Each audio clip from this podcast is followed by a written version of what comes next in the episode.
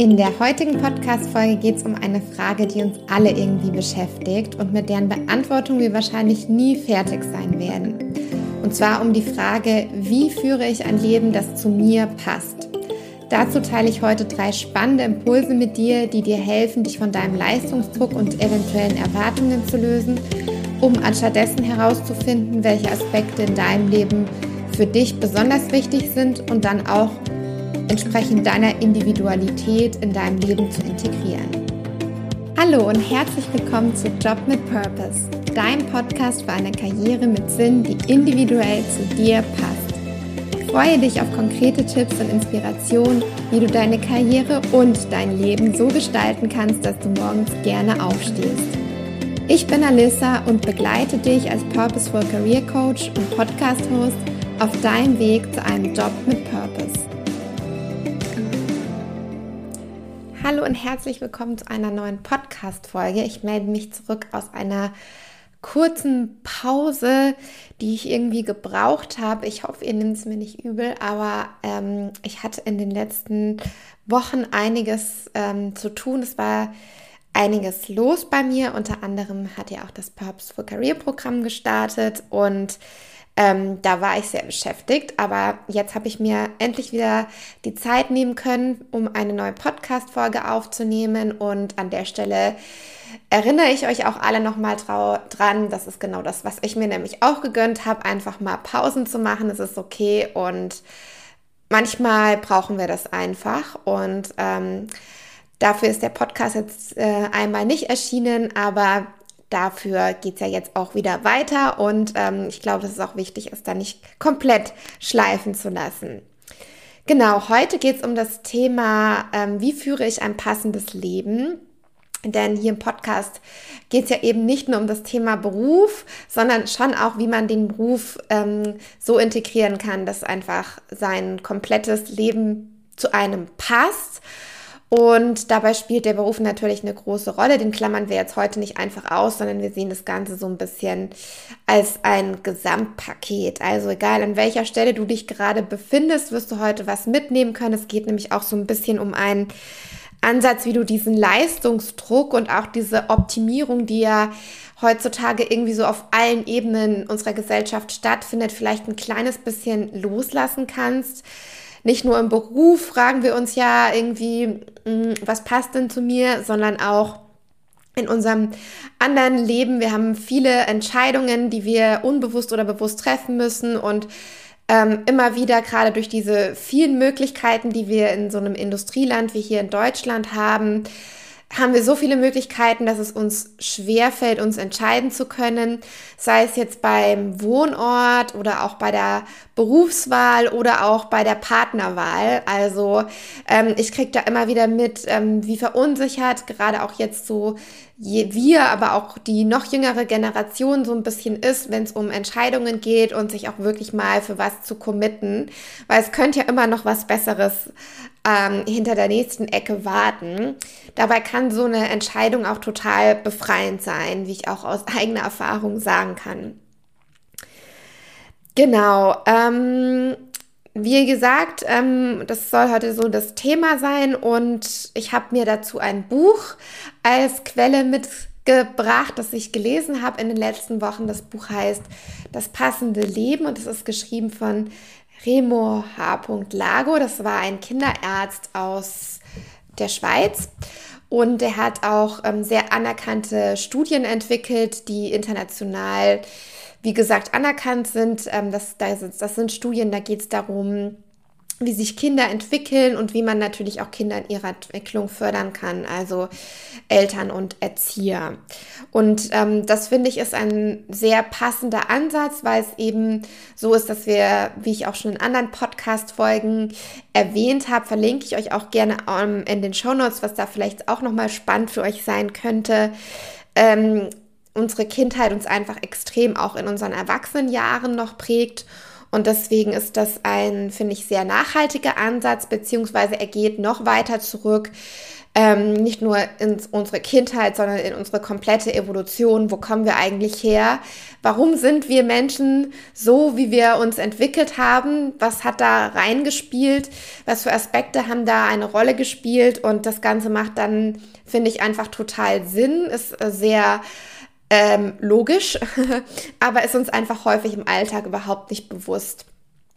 Und das wird ähm, vielleicht an der einen oder anderen Stelle auch etwas, wie gesagt, befreiend sein. Da möchte ich einfach drei Impulse teilen, die mir beim Lesen dieses Buches geholfen haben und die ich auch so ein bisschen als Erkenntnisse mitgenommen habe.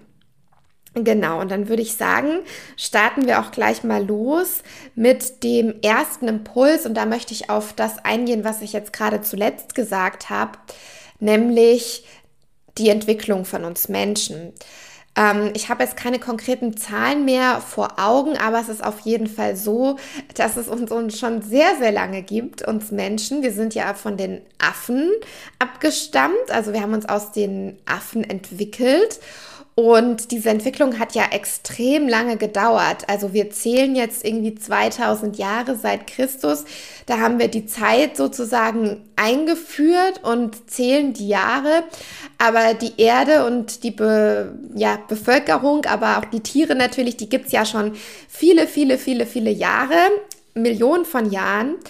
Und ähm, um da mal ein bisschen zurück zum Ursprung zu schauen, wir sind von anderen Lebewesen haben uns von anderen Lebewesen entwickelt. Also wie gesagt von den Affen, aber die Affen haben sich ja auch wieder von anderen Lebewesen auch entwickelt. Also ähm, es gibt äh, so einen Stammbaum, ja, wie verschiedene Tiere auch voneinander abhängig sind. Das kann man auch in der Übereinstimmung von der DNA mit anderen Tieren und Menschen halt sehen dass wir halt eben auch mit einem mit einer Biene oder so gemeinsames Erbmaterial haben und ähm, dass sich halt diese verschiedenen Tiere an verschiedene Lebensräume einfach angepasst haben und so dann natürlich auch so verschiedene Merkmale entstanden sind. Das hat man ja eigentlich auch so im Biounterricht, wenn ich jetzt mal zurückgucke, mal gelernt.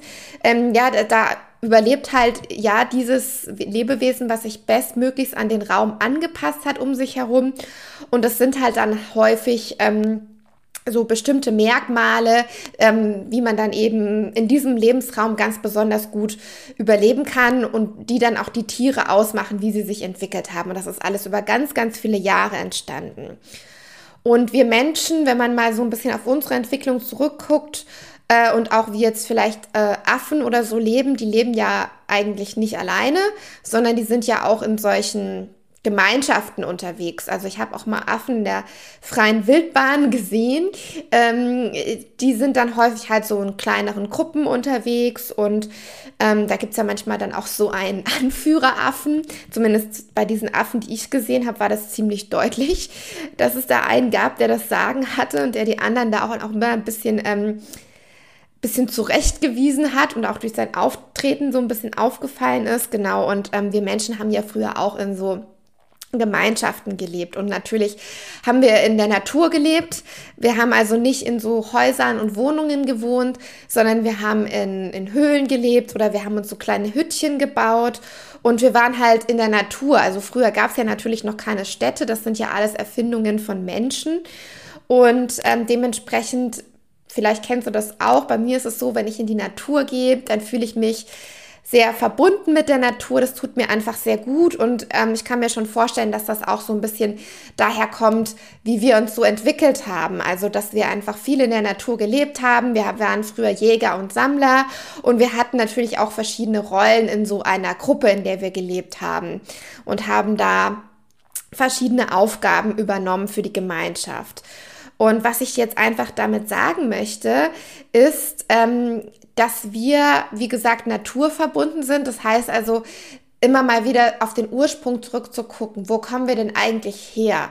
Ich habe so das Gefühl, wir entwickeln uns einfach immer mehr weg von unserer Ursprungssituation. Ja, es, ich habe jetzt auch, ich sehe, es gibt jetzt äh, Unternehmen, äh, Startups, die sich damit beschäftigen, wie kann man in, in unser Gehirn einen Chip einpflanzen, damit wir zum Beispiel für Menschen, die jetzt nicht mehr gehen können, die da auch ähm, im Gehirn ähm, diese Prozesse irgendwie nicht mehr funktionieren, wie können die jetzt äh, ein, also einen Arm bewegen, ähm, der ihnen sozusagen, sie haben den Arm verloren und wie können sie den Arm bewegen, der ihnen angebracht wurde, so einen Roboterarm. Und das habe ich wirklich, da werden so Chips eingepflanzt. Und das gibt's. Und die, die Idee ist schon auch, dass diese Chips halt einfach unsere Funktion im Gehirn ähm, verbessern können. Also zum Beispiel, dass wir keinen Jetlag mehr spüren, wenn wir einen langen Flug über mehrere Zeitzonen hinter uns haben. Und das finde ich ehrlich gesagt scary, weil wir uns da ja noch mehr von unserem Ursprung wegbewegen. Und ich habe halt so das Gefühl, je weiter wir uns von unserem Ursprung wegbewegen, desto unglücklicher werden wir, weil wir halt einfach in unserer Genetik das noch so verankert ist, dass wir zum Beispiel auch diese ja, diese soziale Interaktion brauchen, die wir in der Gruppe, dadurch, dass wir eben lange in solchen großen Gruppen gelebt haben, brauchen. Und die Menschen immer einsamer werden, weil sie halt alleine leben, alleine in irgendeiner Wohnung sind und da dann ihnen auch diese Gruppe fehlt und sie sich deswegen teilweise halt Gruppen anschließen irgendwelchen Sekten, die ihnen ein so ein Gefühl geben von Geborgenheit oder irgendwelchen radikalen Positionen, wo sie das Gefühl haben, dass sie halt irgendwie gesehen werden. Und das finde ich gefährlich. Deswegen finde ich es schon gut, wenn man sich immer mal wieder die Frage stellt, okay, wo kommen wir denn eigentlich her? Wir kommen aus der Natur.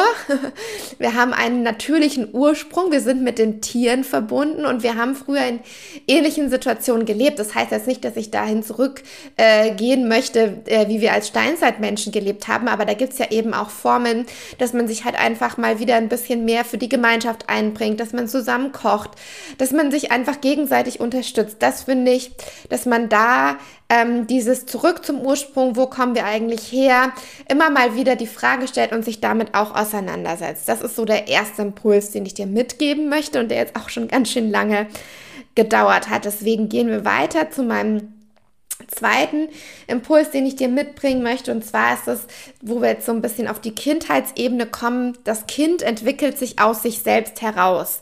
Das heißt, das Kind möchte die Erfahrungen machen, die ihm entsprechen. Also wenn wir jetzt mal annehmen, Eltern, die ihr Kind fördern möchten, ist es auf jeden Fall natürlich gut, wenn man dem Kind verschiedene Möglichkeiten gibt, wie sie es entwickeln kann und wie es Erfahrungen sammeln kann. Aber man kann einem Kind, an einem Kind noch so sehr ziehen, wie man möchte. Es hat einen bestimmten Spielraum, der durch die Genetik vorgegeben ist, was die Intelligenz betrifft, was bestimmte Fähigkeiten betrifft. Die können bis zu einem bestimmten Punkt gefördert werden, aber man kann halt an dem Kind um noch mehr ziehen, aber es passiert einfach nicht mehr, weil es einfach vorgegebene ähm, DNA gibt und da ist dann halt auch irgendwann Sense.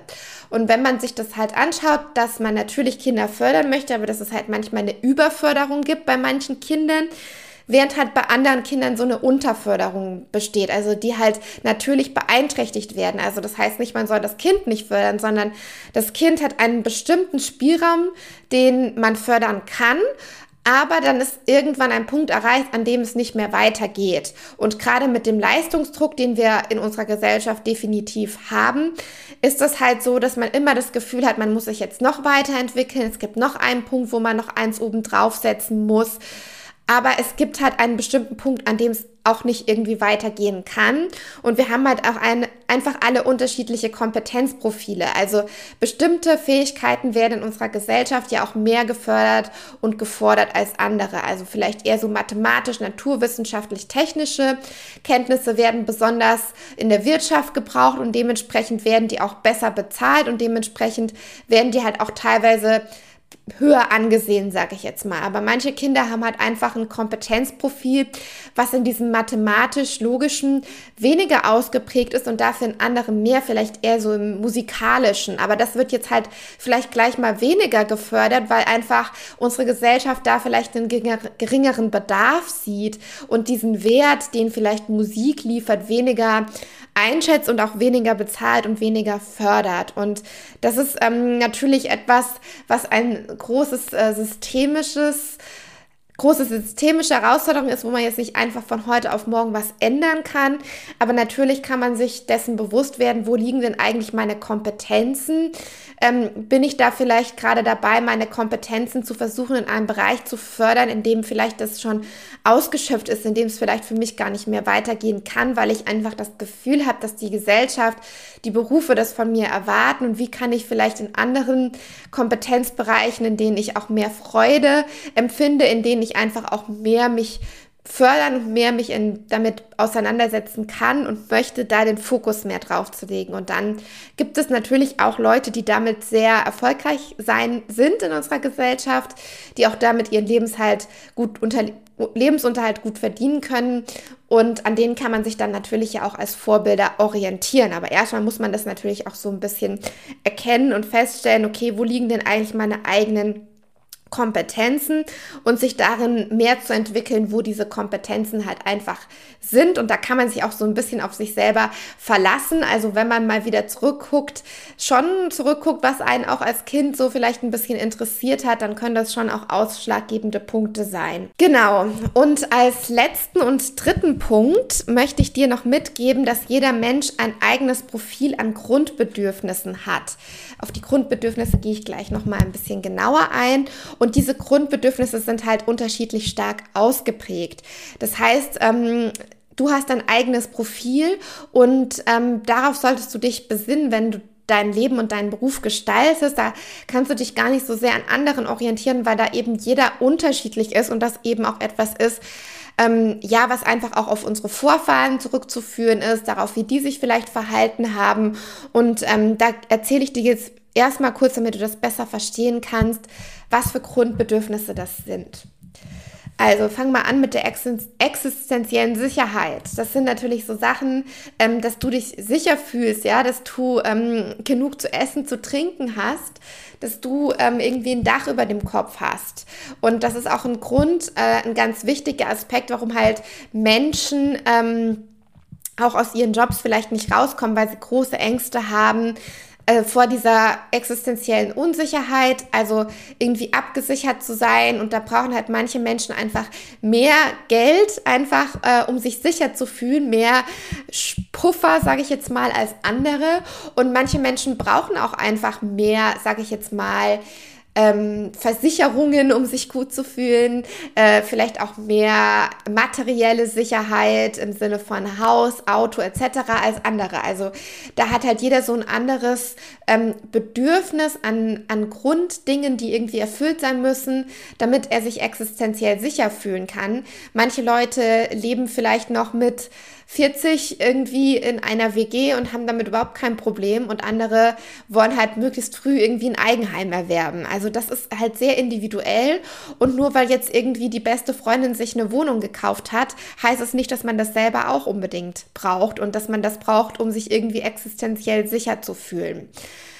Genau. Der zweite Punkt ist die körperliche Integrität. Also da gehören Sachen dazu wie Schlaf, wie Sport, Ernährung. Und auch das ist sehr unterschiedlich. Manche Leute brauchen halt mehr Schlaf als andere und manche Leute legen einen großen Wert einfach auf das, auch wie gesund sie sich fühlen, wie viel Sport sie machen als andere. Und ähm, da gibt es natürlich jetzt auch rationale Argumente. Also die Gesundheit ist halt was, was man, ähm, wenn man auf später guckt, auch mit der existenziellen Sicherheit verbinden kann und was dann natürlich auch dann ähm, wichtig ist. Also man kann halt nur arbeiten, wenn man gesund ist. Und ähm, deswegen spielt da schon auch das Rationale so eine Rolle.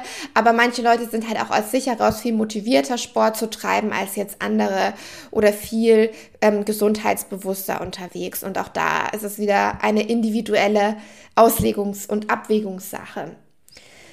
Genau, weiter geht's mit der Geborgenheit. Das habe ich eben schon so ein bisschen angesprochen mit den sozialen ähm, ja, mit, mit der sozialen Interaktion, die, die man halt vielleicht einfach braucht.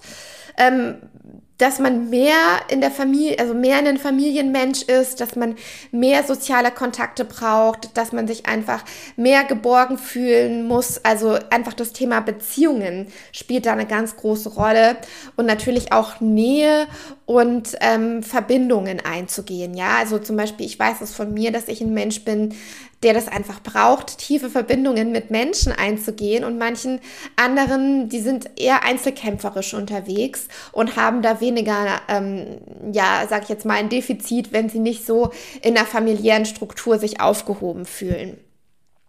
Spielt natürlich auch dann beim Arbeitsplatz eine Rolle. Brauche ich ein Team? Möchte ich einem Team zugehörig sein? Und so weiter und so fort. Genau, dann gibt es noch die Selbstentfaltung, also einfach sozusagen seine eigenen Kompetenzen entfalten zu können, etwas zu machen, was einem entspricht, ähm, einer Tätigkeit nachzugehen, bei der man das Gefühl hat, einen Mehrwert beitragen zu können. Und das Thema Leistung, also dass man etwas, wie ich jetzt eben schon so ein bisschen angerissen habe, dass man etwas macht, was irgendwie einen Mehrwert erbringt, dass man aber vielleicht auch Ergebnisse sehen möchte. Also dass man sich schon als leistungsorientierten Mensch, ich glaube, jeder von uns ist es zu einer gewissen Art und Weise, möchte er Leistung erbringen. Ähm, aber die kann natürlich ganz unterschiedlich aussehen. Der eine sieht die Leistung vielleicht darin, dass er jemand anderem hilft ähm, und hat dann das Gefühl, dass er Leistung erbracht hat und wieder jemand anders definiert das ganz anders, indem er ähm, vielleicht äh, einen bestimmten Prozentsatz X irgendwo raus verhandelt hat oder so. Also ähm, wir fühlen uns, glaube ich, schon gut, wenn wir am Ende des Tages sagen können, ja, heute habe ich irgendwie eine bestimmte Leistung erbracht. Ich habe dazu beigetragen, dass sich etwas weiterentwickelt hat. Ich hatte vielleicht auch dabei irgendwie soziale Kontakte und dieser Leistungsgrad ist halt auch sehr unterschiedlich und der hat sich natürlich in unserer Gesellschaft sehr stark auch entwickelt, also dass es halt einen bestimmten Leistungsdruck auch gibt. Und ähm, für, für manche Menschen ist dieser Leistungsdruck zu hoch und ähm, andere fühlen sich damit natürlich ähm, identifiziert und werden dadurch auch stark angetrieben. Genau. Dann noch so ein bisschen als letzten Punkt die Anerkennung und der soziale Status, also dass man auch vielleicht eine Führungsposition ist, dass andere so ein bisschen auf einen hochschauen, dass man das Gefühl hat, ähm, ja, ich bin hier gesehen. Also gegen Gegenargument, wenn man eben nicht gesehen ist, dass man dann halt auch ausgegrenzt wird von einer Gruppe, keine Anerkennung erfährt und das kann natürlich dann auch ähm, natürlich sich negativ auswirken auf einen, wenn man da einfach mh, hm, eigentlich ein starkes Bedürfnis danach hat, aber von der Gruppe sich ausgegrenzt fühlt. Genau, das sind so die sozialen Bedürfnisse oder die Grundbedürfnisse, die wir haben. Und die erinnern euch vielleicht so ein bisschen auch an diese Maslow'sche ähm, Pyramide, falls ihr die kennt, wo es natürlich eben so ist, dass wir erstmal ganz unten diese Bedürfnisse haben, dass wir essen, trinken und so weiter müssen, dass wir äh, existenziell sicher sein müssen, also auch, dass kein Krieg herrscht und so. Und je weiter wir nach oben kommen, desto individueller wird es und desto mehr kommt es dann auch so ein bisschen auf die Selbstentfaltung an. Aber nichtsdestotrotz ist halt diese Ausprägung unterschiedlich und ähm, ich für, für mich habe daraus auch so ein bisschen mitgenommen, immer mal wieder in meinem Leben darauf zu gucken, in welchen Bereichen ich mich denn so bewege und welche mir denn auch wichtig sind und danach dann eben auch sein Leben zu gestalten. Das soll hier der Aspekt sein, der dich da ein bisschen zum Nachdenken bringt, ob du vielleicht in einen von diesen Bereichen sehr stark unterwegs bist und dafür in anderen Bereichen gar nicht. Und ob das für dich okay ist, dann passt es ja, aber vielleicht hast du auch einen Bereich, der dir eigentlich wichtig ist, aber du hast ihn vernachlässigt und ähm, möchtest da vielleicht jetzt mal wieder einen Bezugspunkt dazu herstellen da mehr drin eintauchen und dich einfach mal fragen, was bedeutet das denn jetzt für dich konkret, zum Beispiel Leistung erbringen? Was bedeutet das, Leistung zu erbringen für dich konkret? Wann hast du das Gefühl, dass du Leistung erbracht hast? Genau. Das sind die Impulse, die drei, die ich dir heute mitgeben möchte. Ich fasse es nochmal ganz kurz zusammen. Der erste Impuls war, eben, dass wir vom, von der Natur abstammen, von den Tieren und dass wir uns immer öfters mal fragen dürfen, wo komme ich denn eigentlich her? Wer sind meine Vorfahren? Wie habe ich früher gelebt? Und ähm, wie könnte ich diese Dinge, die ich vielleicht meine Vorfahren gemacht haben, wieder ein Stück mehr integrieren? Denn dann wird man vielleicht wieder ein Stück mehr mit der Lebensrealität verbunden von damals. Und das führt dann auch wiederum dazu, dass wir uns passender und glücklicher fühlen können. weil wir eben auch so geprägt sind und nicht so geprägt sind, dass wir als Einzelkämpfer oder Roboter durch die Gegend laufen. Das entspricht nicht unserem Naturell. Der zweite Punkt ist, ähm, ja, jedes Kind entwickelt sich aus sich selbst heraus. Man kann die Kinder und auch Erwachsene natürlich fördern, aber ab einem gewissen Punkt geht es nicht mehr weiter. Und ähm, den dürfen wir anerkennen. Wir dürfen die Punkte und Talente finden, die uns individuell machen und die uns ähm, ja, in denen wir auch eben bestimmte Ausprägungen haben und die auch weiter verfolgen und die sind eben auch unterschiedlich bei uns allen. Und zu guter Letzt, jeder Mensch hat eben sein eigenes Profil an Grundbedürfnissen, das unterschiedlich ist. Und da kann jeder sich mal ein bisschen jetzt damit auch genauer befassen, wie die Grundbedürfnisse bei dir ausgeprägt sind und da einfach mal drauf anzusetzen, dein Leben vielleicht dahingehend passender zu gestalten, dass du deine Grundbedürfnisse besser befriedigen kannst. Das war jetzt eine etwas, ähm, ja, vielleicht auch ein bisschen kompliziertere Angelegenheit. Ähm, natürlich war das ein Schnelldurchlauf. Ich kann dir das Buch wirklich ans Herz legen, falls du tiefer einsteigen möchtest. Das passende Leben von Remo H. Lago. Und falls dir diese Folge gefallen hat, dann würde ich mich riesig freuen, wenn du mir eine positive Bewertung hinterlässt, falls du mit iTunes hörst. Gerne schreib mir einfach, was du gelernt hast und du hilfst damit, dass der Podcast noch besser gefunden wird.